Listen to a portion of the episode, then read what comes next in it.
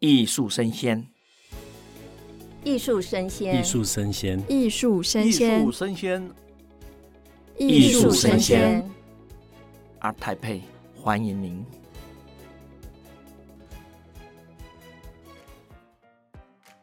各位听众，大家好，您现在收听的是二零二二艺术生鲜 ART TAIPEI Live Podcast，我是主持人 KJ。这集呢，要跟大家分享的主题是国际跨域艺术展会潮流观察，而我们今天的直播有八小时不间断的马拉松，希望大家一起陪我们跑完全程，会有精彩的风景等着你一起来欣赏。那我们这一集呢，非常非常荣幸，也非常非常的幸运，邀请到的是我们中华民国画廊协会第十五届副理事长，同时也是我们尊彩艺术中心总经理以及负责人陈菁仪总经理，掌声欢迎！我帮你掌声。呃，各位听众大家好，我是尊采艺术中心的总经理陈菁仪，今天很高兴呃到这个地方跟大家分享一些就是一些国外的一些展览，以及如何在这个旅行当中您可以去享受以及欣赏很多艺术的美好时光，就是陶冶我们的艺术性情。是对对，像我这个野蛮人啊，需要被陶冶一下，好，那就靠我们的副理事长帮我熏陶一下。那我们副理事长呢，哎，对艺术真的非常的热爱，像是去年前年都是疫情嘛，但是我们副理事长还是乐此不疲，就是四处奔波国外的大大小小的展览，然后也带回了许多的趣闻啊，或是一些知识。那我们呢？现在第一个，我们就来先问一下理事长，我们在二零二二年的时候呢，你去了哪一些国家？哦、然后看到了什么展览会啊？我们跟大家分享一下印象比较深刻的。好，在二零二二年，其实它已经是欧洲跟美国他们的疫情，其实已经都恢复到常态了。那只是说亚洲的国家是比较谨慎，所以我们都还是有在所谓的隔离以及防疫的政策内。但是我是比较希望说自己能够去恢复过去的那些常态，所以我跟我的团队，其实在去年跟今年，我们持续都有参展国外的艺博会，同时我们也都是实体的团队到。呃，香港去参加 Art Basel，那所以说，呃，在今年二零二二年的时候，刚好适逢我的两个孩子刚好也大学都毕业了，所以我们就决定来一个全家人来一个一个欧洲的一个大旅行，所以我们就也去了在英国、法国、比利时还有荷兰，那同时呃，我也再去了韩国，当然香港是非常频繁的往返的。那么这些国家除了亚洲以外，其实在国外你已经完全看不到这个疫情的痕迹了。哦，所以所以他恢复那个日常，对对，它全部都是正常，而且整个展览馆人都是非常的多的。那所以说，当你在这个环境底下的时候，你不知不觉，其实你已经忘了，已经曾经有过两年多的疫情的一个，仿佛没发生过一样，对对，就恢复日常的生活。对，就是我是蛮喜欢这种很自在的那种，呃，已经恢复到一种自在舒服的感觉，平静。哎，想请问副理事长，因为你看了这么多展览，像我们这种艺术小白啊，就有一个好奇，一个好的展它会有什么特色？或者说，我们如果要去第一次看展的时候，我们要怎么去欣赏一个艺术展或是博览会呢？嗯，呃，其实很多民众都会呃有有有曾经有这样想法，就是说，如果我很喜欢艺术的话，我应该去看什么样的美术馆，或是我应该去参观怎么样的一个画廊。呃，其实，在全世界很多的城市，他们都会有自己的市立美术馆。或者是有一些国家美术馆，那可能就是你我我是比较建议说，大家是以旅行为主去选择你的美术馆。比如说，你今天如果真的是想要去新加坡，那你就去啊新加坡国家美术馆，还有他们当地几个美术馆。那你今天如果真的是要去伦敦旅行，那当然你一定首选一定要去他们的国家美术馆，去他们的泰德美术馆，那或者是说再去他们的大英博物馆。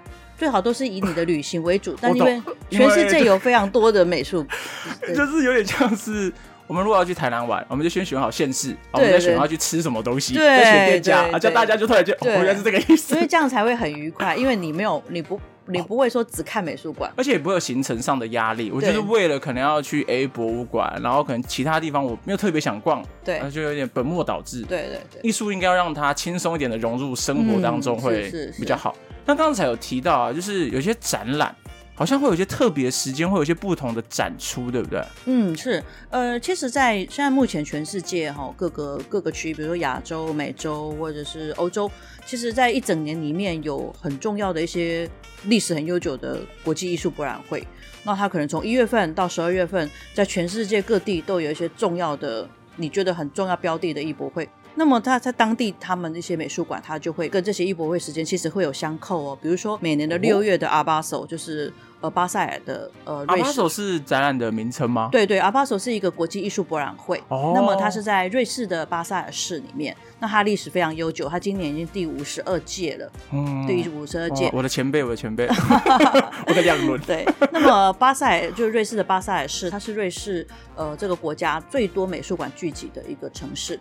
哦。那么加上说它有一个历史悠久、全世界最闻名的艺术博览会的时候，每年的六月。很多全世界各地的艺术爱好者，他都会到这个阿巴索来参观，同时他去参观巴索市巴索里面的重要的美术馆，比如说 Foundation Bell，或者是说呃 Kunstmuseum，就是巴塞尔市立美术馆啊，或者是 Tinguely 美术馆。那所以说，同理来讲的话，你去法国的十月份也是他们重要的艺博会的大的一个月份，它的 FIAC 或现在是目前正在展的是阿巴索在巴黎的展会。那么这个时候，他们一些呃美术馆也都会有相对的一些比较很重要的年度大展。那当然就是说，不管是英国、法国，甚至新加坡，你都可以去选择呃一些重要艺博会的展期期间。他们，嗯，不，他们每年是时间会是固定的嘛？譬如说每年的十月就是这个展览的时间，呃，还是他每年会有异动吗？是，是，其实，在全球的这些国际艺博会，它很奇妙，它很规律。除了这个疫情虽然乱了一下下，哦，可是他们在今年二零二二年几乎都开始归位了。比如说，呃，你的一月份，那我们就要去新加坡看新加坡的艺博会，然后三月份我们就在亚洲，我们就要去看香港的 Art Basel。它在疫情的期间虽然曾经延到五月过，可是它现在又马上校正回来三月。那么你在在五月的时候，你可能就要去，呃，可能在欧洲有欧洲的艺博会，美国有美国的艺博会，嗯，一直到秋天你要去看 Frieze，你要去看 FIAC。好，这样子，或是 L A 的一些其他的纽约的，的时候嘛，对对，就是不同的月份，像比如说十月份的时候，就会有 FIAC 跟 Freeze 的这些呃艺博会。我听起来像那种有种花季的感觉，对，对，而且它、就是、它还蛮规律的，蛮规律的，蛮规律的。对，就是疫情之前乱了一下，现在有点像是整蛊，一切的时间点又都归位，所以有兴趣的一些对艺术有兴趣的朋友们，现在你就可以规划你的行程，因为现在很多人已经在抢机票、哦、买机票了嘛。那我刚才跟副理事长聊天，有一件事我觉得很吸引我，关于特价 周边产品哦，是不是因为展览？像我如果很喜欢平常去逛那些可能华山啊、松烟的展览的话。嗯我就会很喜欢去逛它的礼品部，然后呢，刚才理事长分享一个小诀窍，可以跟大家分享一下。哦，是的，购入时机。对，呃，虽然我不是小白，好、哦，我是算资深，哦哦、我是资深的 资深的小白，呃，但是我们去逛很多美术馆的时候，都还是在逛完。其实整个美术馆那边最大的乐趣是我们看完一个大展特展的时候，我们一定要去他的艺术商店里面买他那一个特展的纪念品，买一个回忆。对，你只要看到，你就会想到，我、哦、当初看到什么作品，哪些艺术家？对对对。那像比如说，呃，在几年前的时候，草间弥生他在东京那边开了他自己的一个美术馆，然后我的朋友刚好住在他的美术馆旁边，他就买了好多开馆纪念品给我。那几年后，我在看我玻璃柜的时候，我就觉得天哪，我我有一柜的宝宝贝。然后或者是我当时去庞毕度的时候，看到了里希特的大展。或者我看到巴斯奎亚的大展的时候，我都有去买很多纪念品，同时我把它送给了我的朋友。那所以说，如果各位听众您去各个不同的美术馆，包括你可能去香港的 M Plus 啊，或者去故宫的时候，你要记得要去他的艺术商店去买那个当时展览的一些周边商品，他们会出非常多。第一个，大家一定会有背包，那也可能会有钥匙圈。笔记本，甚至会有圆圆子笔，对，非常多，而且甚至有一些展览，其实它非常的时髦，它会出一些很特别的周边商品。哦，我看过窗帘的，哦，这个看好像达利展吧，对对对，窗帘的超，它会因为这个艺术家的风格，甚至还会出阳伞，比如说我就看了玛格丽特大展，我去那个东京。看了那个新美术馆的玛格丽大展，它会出一支雨伞，然后一打开的时候，全部里面都是玛格丽特的那个云朵或是苹果哦，哦，就非常的有趣。而且这个是一定只有在大展才有，而且不是每一个国家的美术馆展玛格丽特的时候纪念品都一样，是日本东京对限量对不对？对，都是限量的，都是限量，所以其实它是很值得收藏，也很适合当做你送给朋友的纪念品。我想延伸问一个蛮好奇，副理事长去，毕竟去了很多，因为这场不是小白，你是一个彩色，而且 颜色太多的那一种。你有印象最深刻？你买了你有什么最喜欢的纪念品吗？嗯，其实我自己哈一直都是非常喜欢马克杯。然后我喜欢收集很多的马克杯。哦、那我就发现，在全世界各个不同美术馆，它出的特展的马克杯都不一样。那可能有的马克杯它就很针对艺术家，他的比如说玛格丽特，他的杯子就会很有趣，它的每一个图案压的位置。那或者我就看了蒙德里安的，然后他的杯子就真的全部都是直线型的，他的手把 百分之百直线，全部都是直线，然后杯缘全部都是对称，就很工整的，像强迫症对。对对对，他完全是强迫症的那种杯子。然后我就觉得很棒，我决定买两套。竟然是两套，你也有强迫症，要成双成对，对，超级直，然后也超级对称哦，我就非常的喜欢。然后，所以我是特别爱收集那个很多呃国国际上一些特展的杯子。那刚好杯子又是一个大家都很爱戴的一很爱戴随手戴的一个纪念品。是，因为很多人礼物也都首选杯子，但我觉得刚好听到一个我觉得蛮有亮点的是，通常挑马克杯就觉得只是戴耳朵一般的大小的，原来就是不同国家可能设计师或者是艺术家的创作风格不一样，会有那种直筒很长的也有，对，它会很多各式各样特色的，甚至可能会做一只翅膀的手法，所以会因应哦，对，但其实有些国家像我认为日本的新美术馆或者是他们的森美术馆，他们的纪念品就稍微设计感比较重一点，然后如果是像。嗯我觉得英国的纪念品就稍稍走的比较文青路线哈，但是维也纳的美术馆其实它的纪念品也非常的好，但维也纳的设计品就真的很浪漫，它就会非常浪漫。怎么样个浪漫法？呃，比如说它可能它的形状吗？还是用色？呃，最主要它的用途，它的用途的它就会偏非常的浪漫，可能会有很很漂亮的书签哦，或者是有巧克力，嗯、或者是会甚至会出咖啡。整罐都是咖啡，就是比如说你去哪些，比如说呃克里姆的咖啡，或者是呃去几个特展就对了，它就会特别的浪漫，尤其是维也纳的。哇，如果是要度蜜月的朋友啊，如果是暧昧对象要出去的朋友，爱恋爱恋爱恋爱中，就很适合去体验那个氛围感，就对。对对。哎，这些东西真的都蛮有趣的。那也想问问看，就是如果在看了这么多的展览会啊、博览会等等的啊，因为你们艺术家也很多嘛，也很好奇这么多的艺术家，你要怎么挑选出可能比较有特色色的艺术家，你会怎么去看一个艺术家的特质，然后觉得他有潜力呢？哦，是，呃，其实我们就是我自己在这十年来会这么密集的在全世界各地旅行，有一个很大的原因是因为我们的画廊，呃，其实参展就是非常有那个热情去去参展，尊彩艺术中心嘛，对，尊彩艺术中心，对，去参展全世界各地的艺博会。那我们可能一月份在新加坡，然后三月份在香港，接着我们就会到比利时，再到德国、奥地利这样到处的去旅行。那所以我们其实也因应不同地区它的一种风格跟它的市场性，我们去选择不同形态的艺术家。哦、oh. 嗯，那比如说在香港的话，我只举个例子来讲香港，因为我们连续八年在香港的 Art Basel 来展出。那么因为香港它是一个。呃，其实它是一个算中国文化的一个地区，那么它也是一个比台湾更重视现代水墨画、当代水墨画的一个地区，嗯，而且它的整个，因为它是个亚洲的金融中心，所以呃，嗯嗯，藏家他们能够购买的那个艺术品的预算其实是比较高一点的，嗯嗯嗯，所以我们呃画廊在。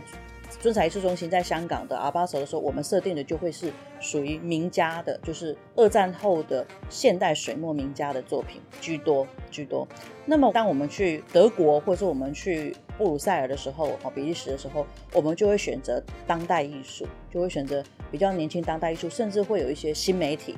所以，当我去布鲁塞尔，也就是比利时跟奥地利的维也纳的时候，我们全部都是展 video 的艺术，就算是比较创新，媒材听起来都比较现代科技一点的。对对，我都是展科技艺术。对，嗯。所以等于有点很多是艺术家，很像是很多的子弹或是弹梁，他们的特色这边你会有一个掌握度，然后因应每个地方需要的东西不同，你就派一个最适合的去呈现他们的作品。是。那他们的创作会为了那个艺博会而去做主题上的创作吗？呃，基本上都是说艺术家本来就已经有在发展这些主题，是，然后或者有这些美彩，所以我们因为你知道准备一个艺博会的全部的作品，其实也是需要将近一年的时间，嗯嗯嗯，所以其实他本来就应该有在发展这些的主题跟这些美彩，所以呃才能够说把它完整准备好之后到这些艺博会去展，比如说去布鲁塞尔展的许家伟的个展，整个展位全部都是许家伟的，哦，就整个一起搬过去，对对对，或者是我到维也纳的艺博会。一个，因为我我参展通常都是属于策展区，因为我特别喜欢参展策展区，因为他们策展区其实是会作为大会的一个呃媒体的焦点，所以比如说我到维也纳去展了陈依纯的个展，全部都是新媒体的。哦，就是他们会集中在那边，大家都注意到那边。嗯，但是其实别的展位不一定是展新媒体，而是它它是一个策展人的区，就对了，特展。OK，所以它也会有很多的国际媒体会来采访这个策展区。哦，很特哇。那个擒贼先擒王，近水楼台先得月，果然是资深小白。所以，所以我到我到呃阿布鲁斯或者是呃那个维也纳的的当代艺博会的时候，我曾经接受过 Frieze 的一些杂志编辑的采访，啊、然后我也接受过 Art Review 的编辑的采访，都是在艺博会的时候。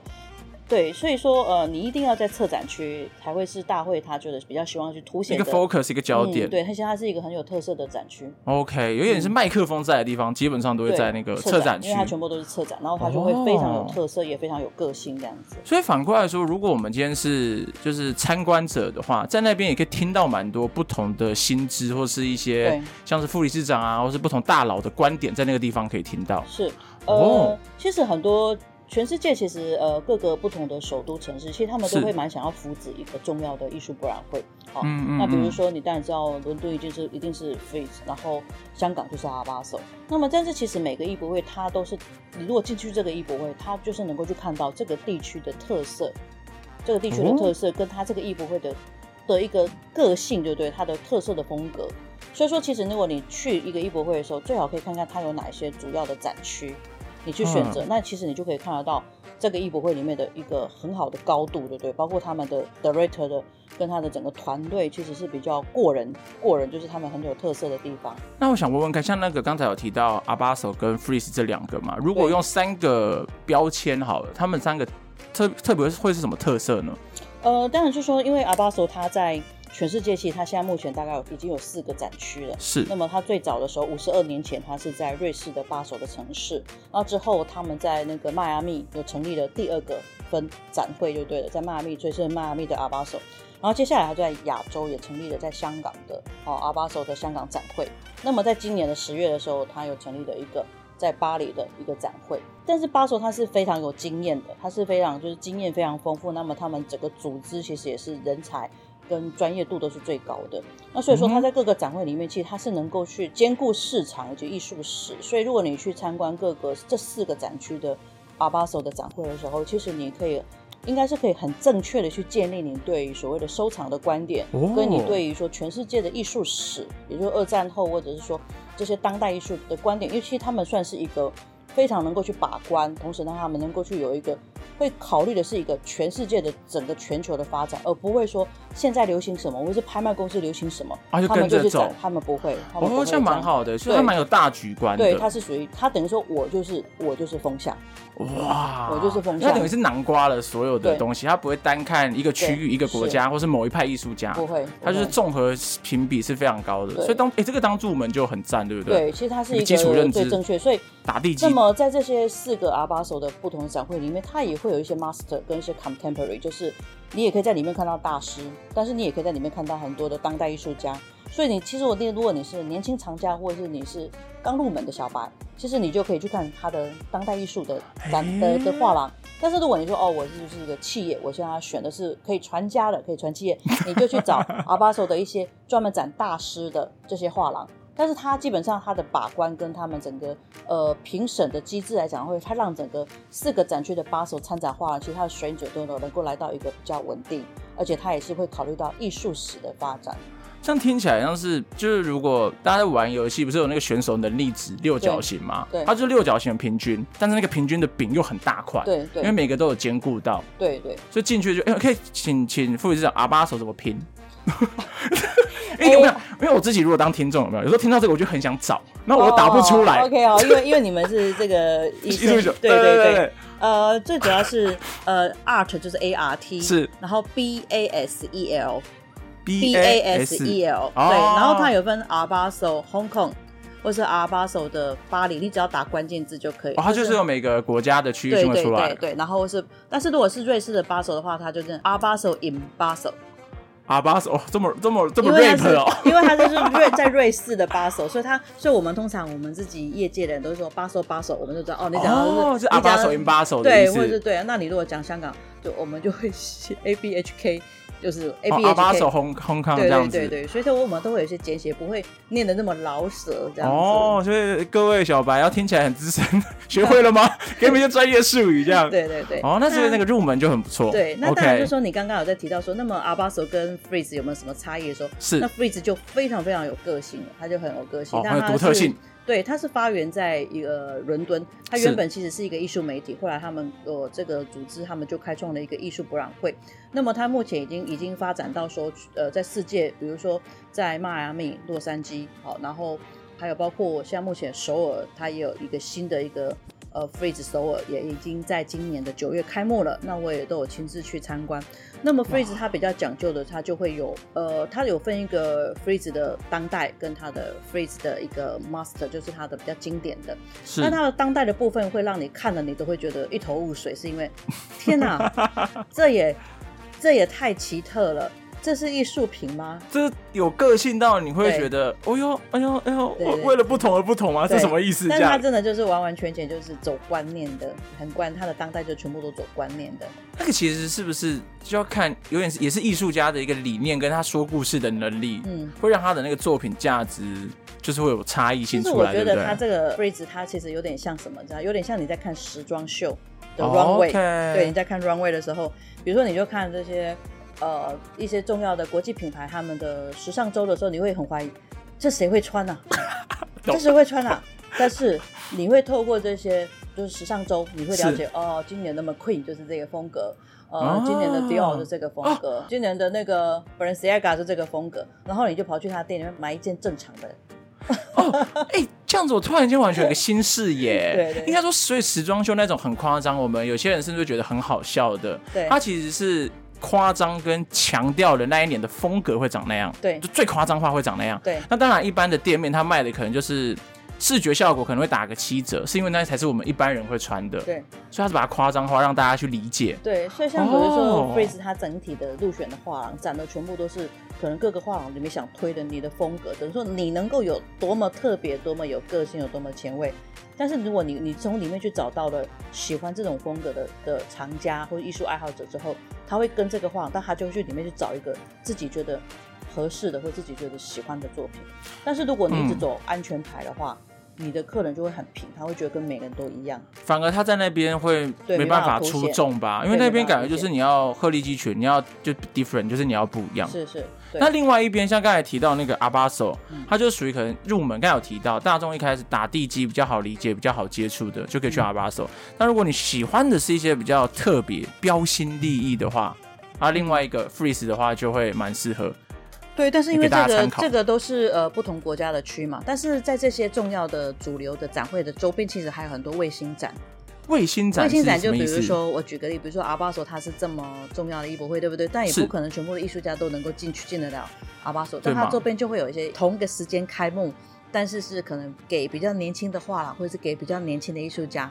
哎，这个好棒哦！就是会扶植一些年轻的刚入门的，也不是说大家都是老屁股。站在那边、呃、就不会都是那么高单价了，或是绝对都是呃那些、哦、比较平易近人一点的。对，就也不会说都是那些好像就是看到就掉头回家，没办法的，或者或太奇怪的艺术 品。太贵。对，像比如说在香港的 Art Basel 期间，它就有 Art Central，或者有其他的呃一些饭店博览会。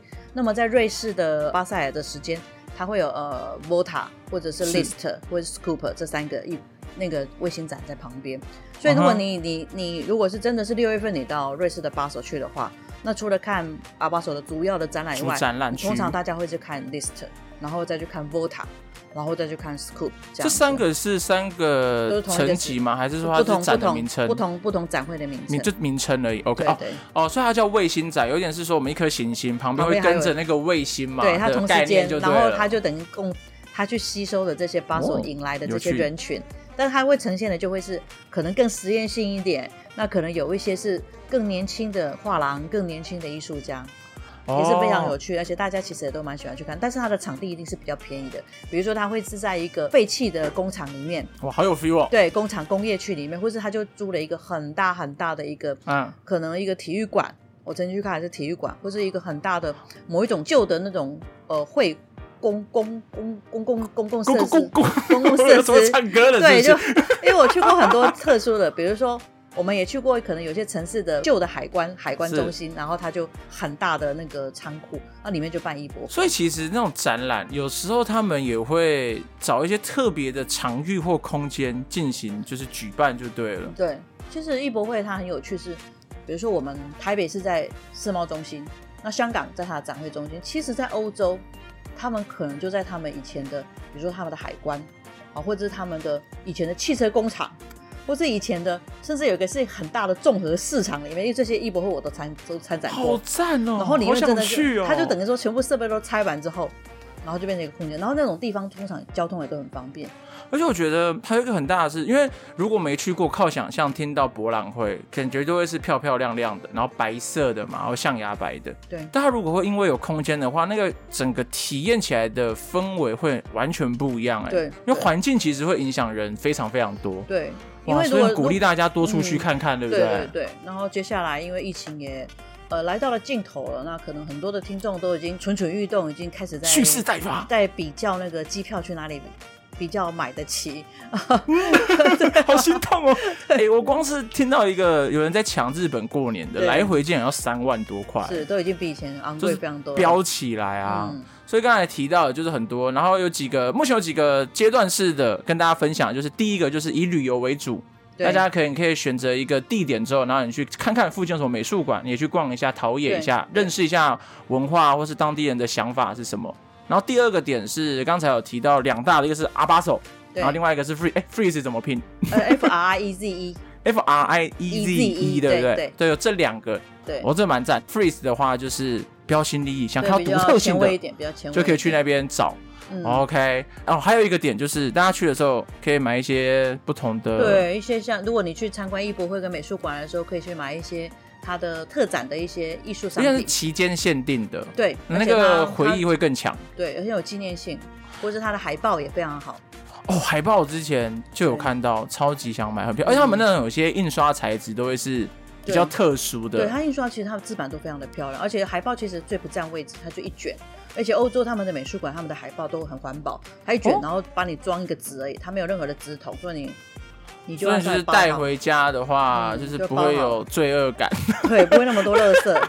对，那也想问问看說，说像我们这边有一个提到一个点，就是在国外的时候，因为你就经历很多事情嘛，不管是看也好，买卖方也好啊，你有发生过什么趣闻吗？嗯，印象深刻的趣闻，趣闻是不是？嗯，其实我觉得就是呃，去参观美术馆的时候，因为。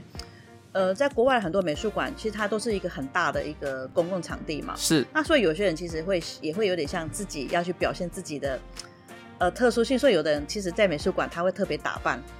哦。那或者去呃一些 Art Basel Frieze 的开幕的预展，就是我们说 SVIP 的时候，会有特别奇装异服或者特别漂亮，就像他把整个艺博会都当成是一个那个伸展台，伸展台一样，然后就展现他。就是很特殊的装扮，所以你在呃，比如说我们最喜欢看的是 Frieze London 的，它的整个开幕就像一个时尚、哦、一个时装展，对对，对，就像一个时装周一样，然后就非常的非常的赏心悦目。那我曾经去伦敦参加艺博会的时候，然后因为我的展位就刚好在一个十字路口，那我坐在那边看的时候，我就觉得，嗯，不错，这样配不错。然后我就觉得啊，这个艺术评审对，这样有点 这个这个不好看。然后颜色不对，对我觉得这你你这位 ladies，你穿这一件显胖，好严格哦。觉得这个很特别，所以就是服装这件事情，哎，它好像也会反映出那个艺博会的特色。对，像刚才 Frieze 有提到，它就是标新立异，所以去的人真的会穿的与非常与众不同。而且它其实它有特别去凸显这一点，所以。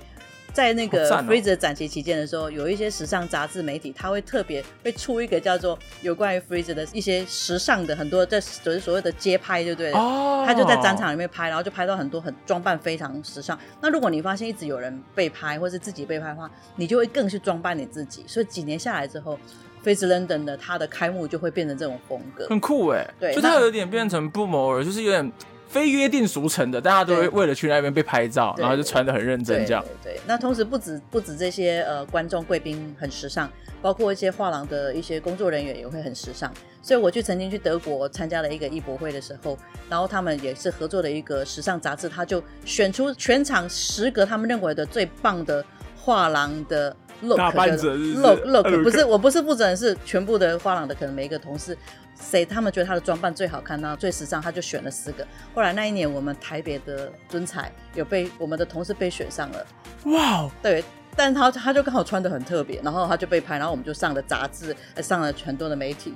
你可以简单描述一下那天穿怎么样吗？因为这个算是我的那个万中选一，因为我的那个同事其实是外国人，但是他其实他是有点是混血就对了。Oh. 那因为他一直都在国外，后来也曾经来尊彩实习过，所以后来我就在去德国展的时候，我就请他来呃来来帮忙几天。所以他穿着就会很特别，很有个性。他们可能甚至都还会穿鼻环啊或者什么，但是衣服就是非常好看就对了。对，那所以所以所以小零件类的，对对对，就会非常非常的好看。对，然后我就看到那十个，就是每个不同来自全世界各种不同画廊的那些工作人员，然后对，然后他的那个打扮在艺博会里面打扮，其实那也是非常好展现很有自由风风格的一个一个平台，好有趣哦！大家如果之后去逛展览的时候，国内国外啊，可以去。发现看看那些参观者的 look，或是工作人员的 look，对对对，是一个很好的观察，因为平常可能不会特别注意到，这个蛮有趣。是是。然后因为疫情的关系嘛，也可能会让大家闷太久，更认真的去打扮一下，就是吸引大家的目光。对。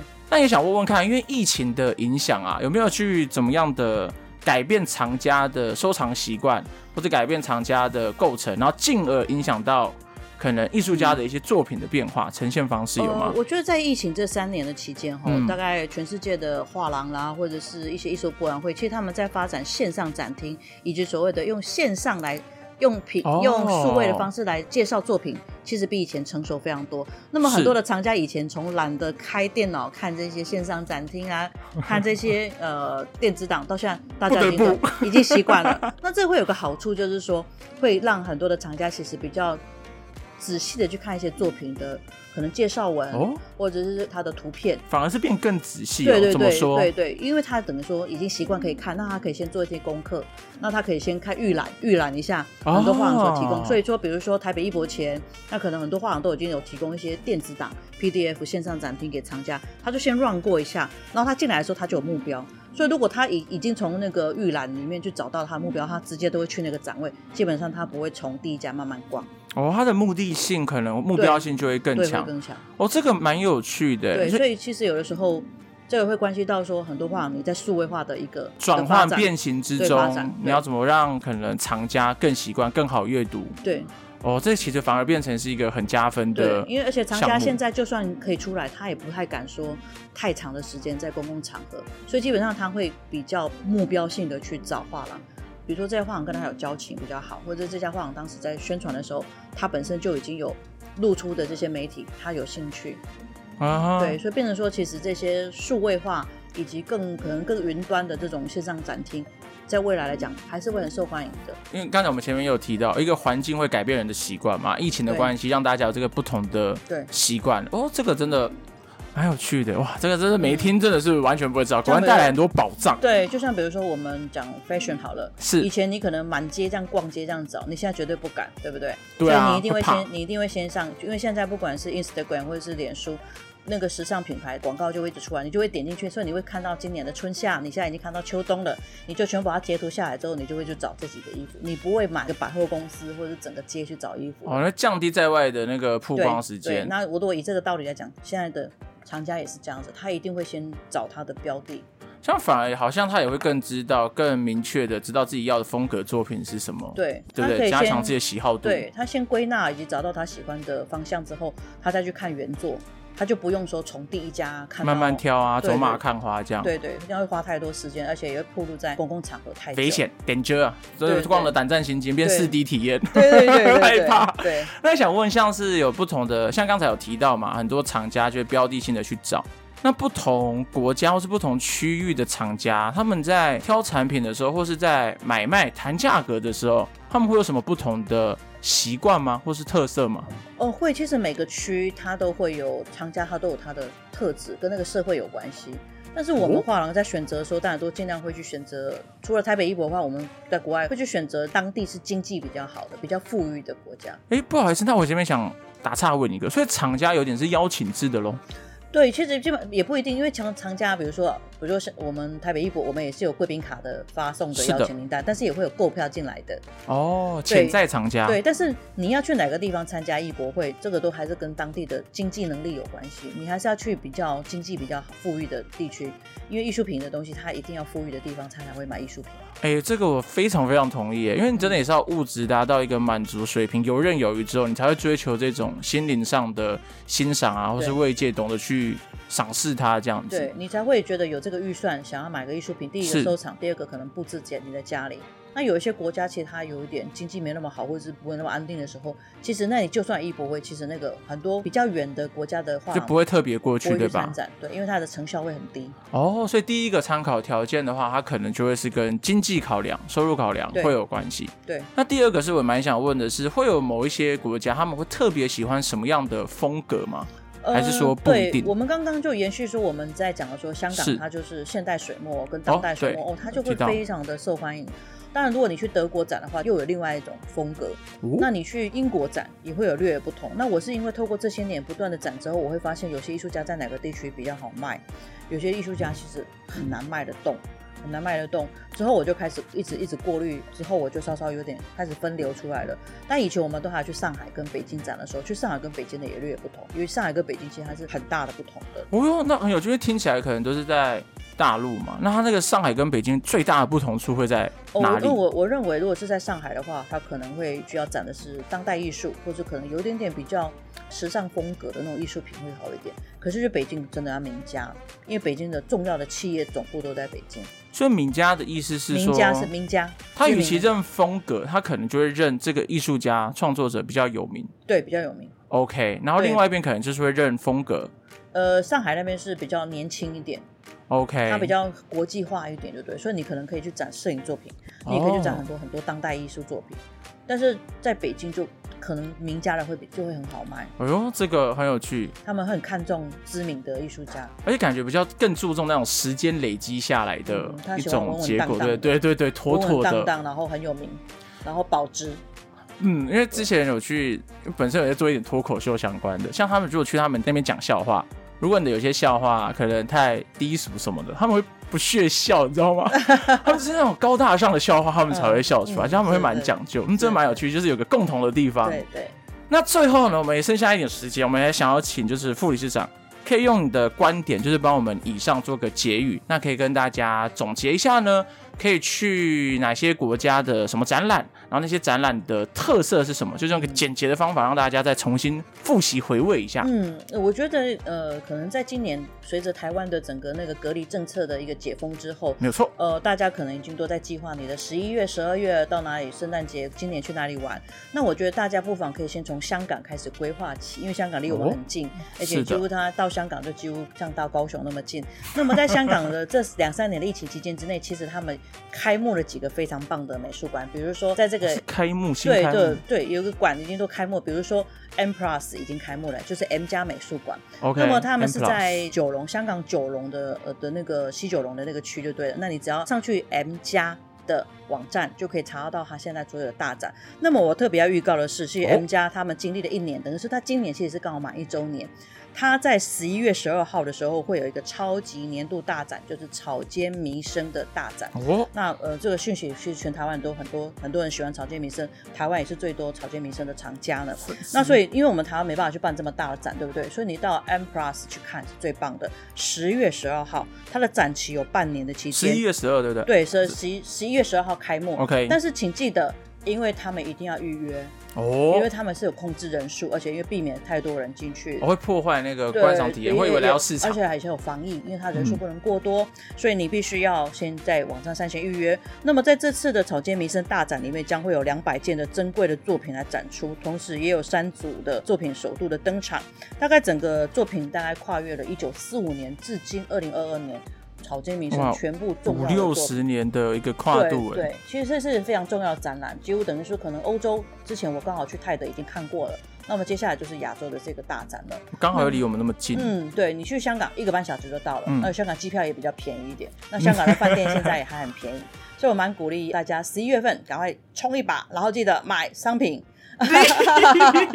这个来草间弥生的呃，这个马克杯赚一点小白小白还有小资女们，你们顺便赚一点代购费。哎、欸，真的，因为有些东哎，草间弥生的大家真的都蛮喜欢，因为很生活化的东西。然后有一个小小的 tip 跟大家提醒，就是说哦，关键 tip 了。M Plus 其实如果你买票是抢票会抢破头，嗯，你可以去办他的 member，办会员吗？会员卡，对，我有办他的会员卡，他可以优先预约草间弥生的展览。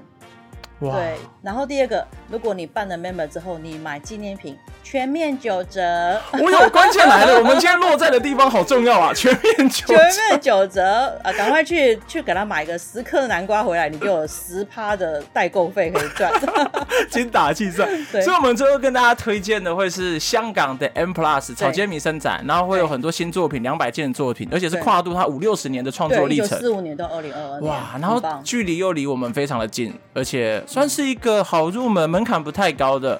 好，我们谢谢副理事长的推荐。对啊，听到我都心动了。对啊，赶快赶快，香港的票不会太贵。嘿，好，如果太贵，你就再转机三次会便宜一点。太贵就现在赶快工作，还有一个月的时间去努力。对，对，对，记得哦，十一月十二日，香港 M+ 美术馆草间弥生大展。对，是的，请记得要先预约，最好办个会员卡，你可以优先预约，嗯、并且有九折。对，全部的餐饮以及全部的纪念品都是。九折的优惠。OK，好，我们谢谢我们今天陈经允副理事长精彩的分享。嗯、相信各位小白呢，不管是资深的啦，或是入门的，一定都吸收到非常多的经验。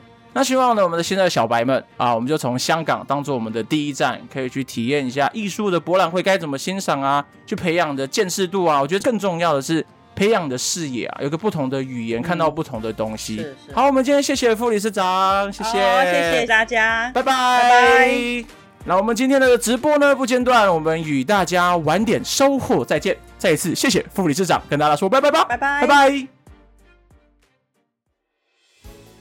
你在哪呢？我在这里。二零二二台北国际艺术博览会二十一号到二十四号在世贸一馆，这里将是一年一度最大的艺术盛事，有一百三十八家的画廊，有五千件的精彩作品和超过四十场的精彩论述。你在哪呢？别忘了，我们在这里，二十一号到二十四号世贸一馆等你哦。就这样啊？哦，还有忘的吗？没有吧？没有吗？哦哦，对对对，还有咖啡呀、啊，还有美食，还有他们说欧陆热点，非常好的。还有吗？还有吗？多的是。